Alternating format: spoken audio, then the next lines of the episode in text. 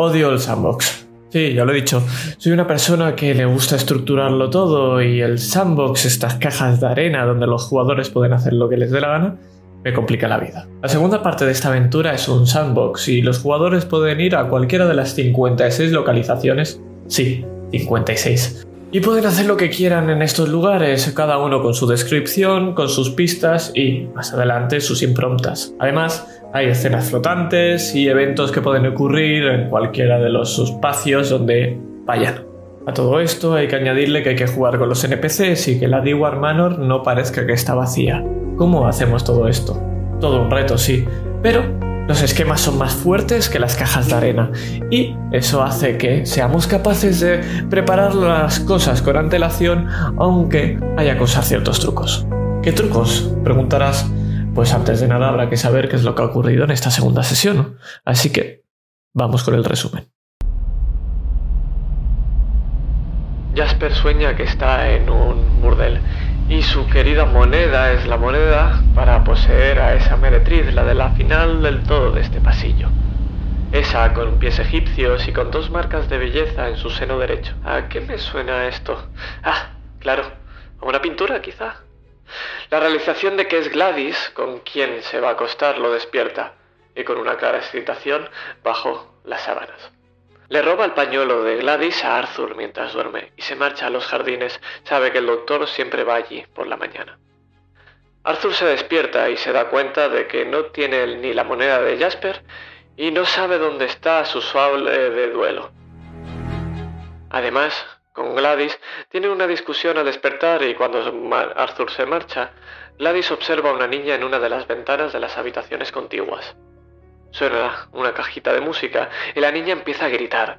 Gladys intenta ir a esa habitación, pero no puede abrir la puerta, hasta que deja de sonar y la abre. Coge un té que le había dejado el mayordomo intranquila, en la que de repente flota el ojo de Arthur. Se desparrama por el suelo al caérsele el vaso pero solo hay líquido, no hay rastro del ojo, ni de la niña, ni de la caja de música. Arthur se marcha a las cocinas donde ve a esa sirvienta que siempre actúa como un robot, cocinando un puchero con una cabeza humana dentro. Eso perturba de sobremanera a Arthur y al mayordomo le tranquiliza al enseñarle que no hay absolutamente nada. Indica a la sirvienta Elizabeth que trabaje, pero solo responde cuando le nombra Mary Elizabeth. Jasper encuentra al doctor que está en el jardín de camino al invernadero. Él lo acompaña y mientras hablan, parece que hay algo que aún tienen que solucionar. El doctor le pregunta a Jasper por qué está aquí y cuando le responde, decepcionado, le dice que aún no está listo. Arthur se dirige a ver al pintor y le prohíbe ver a su prometida para pintarla.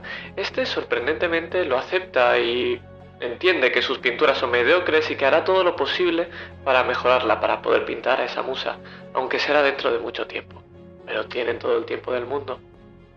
Poco después, Gladys va a visitarlo sola, y ésta niega todo lo que ha dicho su prometido, haciéndole prometer al pintor que acabará su obra.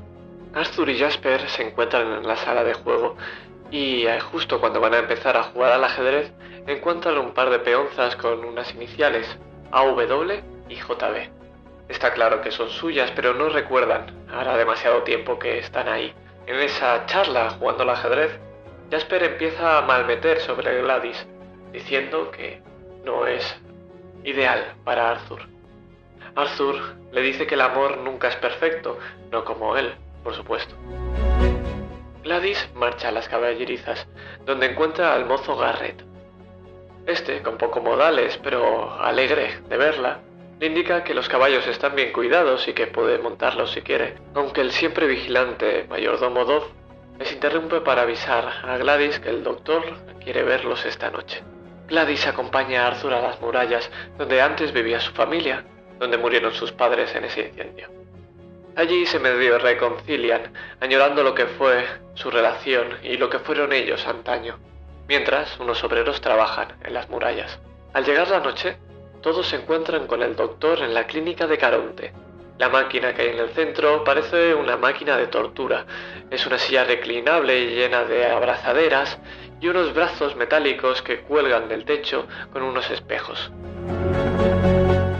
El doctor les explica que hay un estado entre la vida y la muerte de una persona, el cual te lleva a un limbo, él lo llama el inframundo, al mundo de los muertos. En él hay una especie de memoria colectiva anclada a cada lugar, las llama improntas. El doctor les indica que él mismo ha hecho todo esto y lo ha probado en sus carnes y es totalmente seguro, aunque Arthur y Jasper no están del todo convencidos. La que sí que está convencida es Gladys al recordar las palabras del pintor. Hizo una prueba la cual le dio esa inspiración de vuelta. Quizá es esta. La enfermedad Redding le inyecta algo a Gladys. Se sienta en esa silla reclinable que se transforma en una mesilla en forma de cruz y entra al mundo de los muertos. En este lugar no existe sonido. Además, todo es igual que en el mundo real, pero diferente, difuso, como si hubiera perdido cada estancia el detalle. En este lugar decide ir a la habitación de esa niña en la que vio por la mañana y se da cuenta que tan solo con un paso está directamente en este lugar, en la habitación de Víctor Burdet. Y en su habitación una imagen se materializa. Esta es una imagen de Víctor Burdet, el niño pianista, jugando con una muñeca. Y se gira para ver a la enfermera Redding. Y sí, para ver, porque parece que la enfermera está discutiendo con el niño y el niño está huyendo. Demasiado vivo para tener vista. Por supuesto es que puede ver a la enfermera y por esa la esquiva entre la habitación, entre los muebles y la propia cama. La enfermera, cansada de juegos y su sonrisa borrada de su rostro, vuelve con una caja de música pequeñita que abre y a pesar de que no se escucha nada, podemos ver gritar a el pobre niño tapándose las orejas y luego los ojos. Son unos minutos de terrible sufrimiento para el niño, y cuando la enfermera cierra la caja, el niño parece que se calma, pero se da cuenta que no puede ver. Gladys se da cuenta que eso es una de esas improntas que el propio doctor le dijo. Piensa en el pintor y piensa en este sentimiento de envidia. Se encuentra en un granero, oscuro, donde un par de jovenzuelos, Arthur y Gladys, empiezan a enrollarse, dejando que su lujuria y su pasión se embriague de ellos. Pero no nos fijamos en ellos, sino en esa figura oscura que no podemos ver, pero que espía con envidia este suceso. Viajamos para ver a un hombre huyendo, este hombre, Gladys lo reconoce, es su hermano. Parece que lleva una pistola de duelos y está disparándole a unos perros que lo persiguen.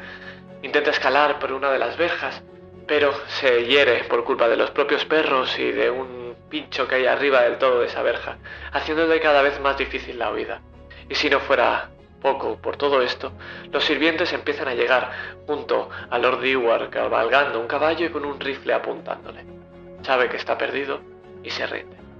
La última escena donde nos dirigimos es una donde Arthur y Jasper entran en las bodegas siendo tan solo unos adolescentes. Y entre juegos y mucho vino, empezamos a ver cómo Arthur se embriaga hasta tal punto que ya no aguanta más y cae rendido. Y ahí, Jasper, aprovechando ese momento, empieza a demostrar su cariño y pasión a Arthur. Y mientras duerme, lo besa y, sí, abusa de él, mientras el inocente Arthur no se entera de nada de lo que ocurre. Ante la aterrada expresión de Gladys, surge de los propios niños un agujero del cual nace una bestia inenarrable, la cual persigue y despedaza a Gladys, haciendo que despierte. Gladys está muy alterada y cansada. Empieza a increpar a Jasper, pero parece que no recuerdan nada ni saben a qué se refiere Gladys. Y es que es mejor descansar y al día siguiente discutir lo que ha ocurrido. El último día acaba con un último sueño de Jasper. Se encuentran en el entierro de su padre y nadie quiere estar ahí, ni siquiera el reverendo. Jasper escupe su odio a su padre por todo lo que le ha hecho, pero le acompañan Arthur y su madre. Esta les dice, vamos, hijos míos, y les abraza. Arthur le entrega una moneda a Jasper, que él lanza una tumba. Ya sabéis cuál es el pago para Caronte. Una moneda para un muerto.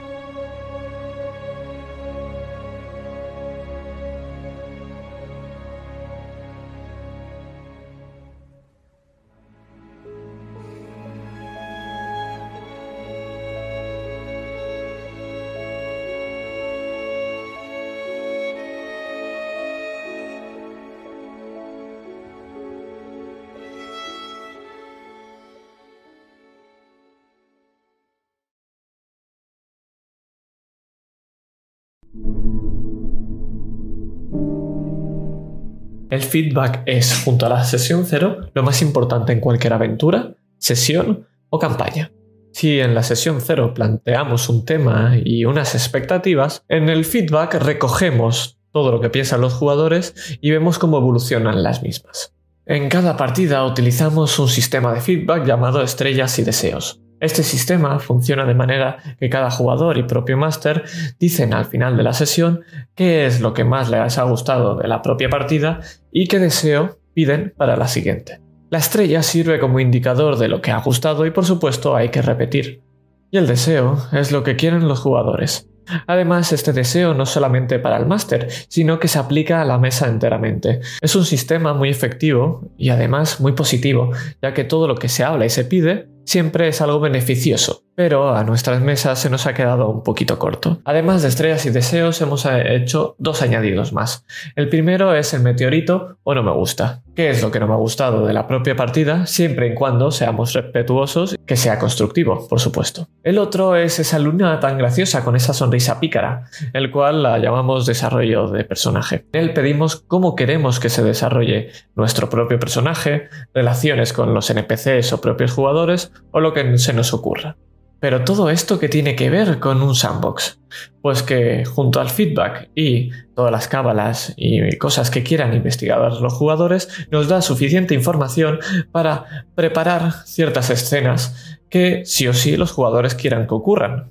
En este caso sabía que Arthur quería hacer esa amigable charla con el pintor, además de ir a ver las murallas, como desarrollo de personaje. Ladis quería ir a ver a los caballos en las caballerizas y además visitar a Lady Edna. Y Jasper sí o sí quería ir a ver al doctor a los jardines. Pero entonces, ¿por qué en el resumen ni en la partida apareció la escena de Lady Edna? Porque Gladys ha oído. Hay ciertas cosas que no podemos prever de los propios jugadores porque al fin y al cabo tienen libertad. De la misma manera que hubo que improvisar la escena de la sala de juegos en la cual hablaron Arthur y Jasper. Pero de no saber absolutamente nada e improvisar una localización y una preparada que no se nombre, hay una mejora.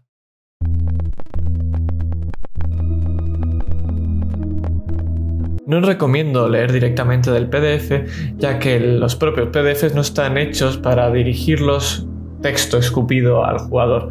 Hay que transformarlo un poco. Pero a veces la vida llamada adulting, esa enfermedad crónica, hace que no tengamos todo el tiempo del mundo. Entonces, ¿Qué es lo que podemos hacer para paliar esto? Con tantas localizaciones y tantas cosas que hacer en un mundo que no controlamos. Si no tienes tiempo, mínimo léete una vez la aventura por completo. Aunque luego tengas que leer el propio PDF, lo tendrás un poquito más fresco y podrás salir del paso bastante más fácil, además de identificar que partes del texto no están dirigidas a los jugadores, y así no metes ningún gazapo. Si tienes algo más de tiempo, como ha sido en este mi caso, prepárate esto, un pequeño índice con las pistas y las impromptas de cada lugar. Además, como podéis ver, he subrayado las impromptas que me interesaban para que se vieran y un pequeño esquemita de cada una de las impromptas que iban a suceder según quien entraba. Ahora explicamos eso. Subrayar las cosas que te interesan, las escenas que más te llaman la atención, y preparártelas un poquito vienen bien en este mundo de falsa libertad, ya que ahora veremos cómo podemos forzar un poco para entrar en esto. Ahora bien, tienes todo el tiempo del mundo, reescríbete el PDF entero, pero si consigues hacerlo, explícame cómo lo haces porque yo no lo sé. Por favor. ¿Cómo puedo yo, como director de juego, que hayan ciertas escenas obligatorias sin romper esa sensación de libertad? Pues hay varias maneras. La primera consiste en meter escenas que van a ocurrir sí o sí en momentos que sabes que van a pasar sí o sí, como una introducción. Sabemos que se van a despertar por la mañana y a pesar de que no puedo controlar que todos los jugadores se mantengan en esa habitación, sí que aparezca una niña gritando por una cajita de música al fondo en una de las ventanas. Aunque solamente sea Gladys quien lo vea, eso Iba a ocurrir sí o sí. Lo que yo no esperaba es que solamente fuera para una persona. Todas las cosas que quieras que ocurran sí o sí, ponlas en momentos que son inevitables. La segunda son esas escenas flotantes y momentos que van a ocurrir en el lugar que estés, sea cual sea. La segunda es que lo que quieres que ocurra, ocurra en cualquier lugar. En cualquier momento. En este caso, el ejemplo sería el mayordomo, que está en el momento que necesitan cada uno de los jugadores, ya sea para ayudarles o darles un mensaje. Pero esto no es como una especie de Deus Ex Machina, no genera algo de artificialidad. ¿Cómo puede ser que un NPC sepa dónde están los jugadores en todo momento? Y esa, queridos míos, es la pregunta correcta. La tercera es ya forzar un poco las cosas. Para esto hay que tener cuidado y hay que ver bien cuando lo haces. El momento idóneo para forzar la mano del director de juego es que, a cambio de esa libertad, les entregues algo que les beneficie, tanto como jugador o personajes. Vamos a poner el caso de las improntas. 56 improntas, Albert Estrada, por favor. Podríamos decidir dejarlo todo al azar y que el jugador que entrara en la máquina de Caronte, en este caso Gladys, decidiera dónde debe ir y qué quiere ver. En este caso, la primera de las improntas es tal cual así. Observa que es la habitación de Víctor Burdett, el niño pianista, sufriendo un poquito. En la segunda piensa en el pintor, pero la escena del pintor es bastante irrelevante a mi parecer como director de juego, así que decido lo siguiente. Cada jugador va a tener unas improntas establecidas, del largo número, 56, que hay en toda la aventura. De manera que Gladys ya tiene unas asignadas que me parece que le van a ser bastante más relevantes. ¿Cómo hacemos para que Gladys vea estas improntas y que no sean muy intrusivas? Lo primero que hacemos es jugar con sus palabras. Ella ha dicho pintor y sentimiento de envidia, y justamente una de las improntas es una extraña sombra que nunca sabremos quién es, teniendo envidia de Arthur y Gladys enrollándose. Utilizo ese sentimiento como anclaje y viaja a un granero aunque ya no era lo que quería. En la siguiente, Gladys está muy pesada con su hermano, porque el pobrete está en la cárcel. ¿Qué habrá pasado? Pues vemos como el hermano está huyendo del Lord Dewar y esta se la fuerza un poquito más, aunque ella disfruta y por supuesto le interesa ver lo que ocurre, quedándose bastante perpleja. Y para la última de todas le quito completamente el control porque sé que ver esa juguetona noche de Jasper con Arthur le va a interesar. Por supuesto, como escena final tenía que dejar esta escena del abuso de Jasper a Arthur. Es una escena fuerte y potente. Ya la hablamos en la otra sesión, cómo acabarlas. Y nadie se quejó de que yo les decidiera entregar esa escena. La conclusión es que no dejes a la suerte lo que no quieres que ocurra. Si quieres que algo se vea, fuérzalo, porque si no, te arriesgas a que no va a ocurrir. Hay cosas que deliberadamente he cambiado de esta aventura, a pesar de que Albert Estrada especificaba o daba como consejos hacerlo de una manera u otra. El autor puede creer que lo que ha escrito es lo ideal para todo jugador, pero tú tienes el poder y la potestad final de decidir si es algo bueno para tus jugadores y tu mesa. Al final, para algo existe esa regla de oro.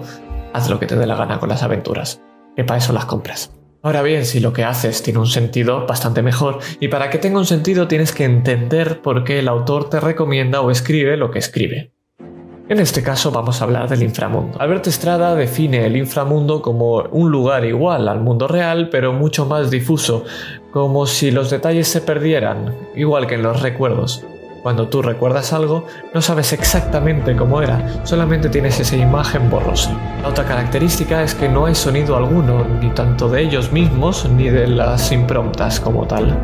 Y para ayudar a esta sensación, Albert te recomienda que si tienes una banda sonora de juego, como es nuestro caso, la silencies para experimentar toda esta inquietud de golpe durante las improntas. Pero yo decidí que eso no lo iba a hacer.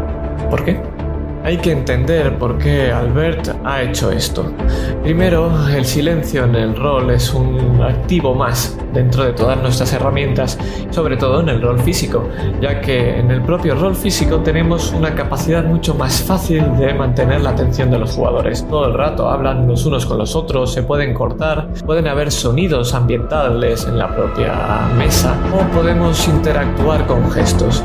Es mucho más sencillo mantener viva esa atención en el rol online es diferente, solamente tenemos esa pequeña pantallita en la cual estás viendo ahora mismo y tienes a tu derecha o a tu izquierda tu móvil, puedes coger e ir al baño con los propios cascos si es necesario o ir a por algo de refrigerio.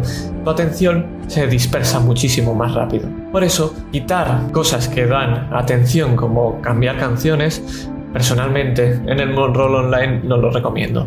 Por eso decido mantener esa música, aparte de que personalmente me parece que le da un poquito más de fuerza según que escenas como la huida del hermano, por ejemplo, o el abuso de sexual de Jasper. Por eso dejo en mi partida y en mi mesa esas escenas con música. Entiende al autor y entiende cómo ha construido la aventura. Esta aventura está diseñada para que la juegues en físico y de una sola tirada, de manera que si entiendes esto podrás saber qué cambios hacer de manera idónea en cada situación, como por ejemplo adaptarla a varias sesiones en el online.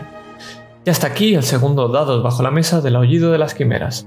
Por supuesto, también tendréis un Dados bajo la mesa del tercer episodio y de la campaña general. Pero, hasta entonces, nos vemos pronto.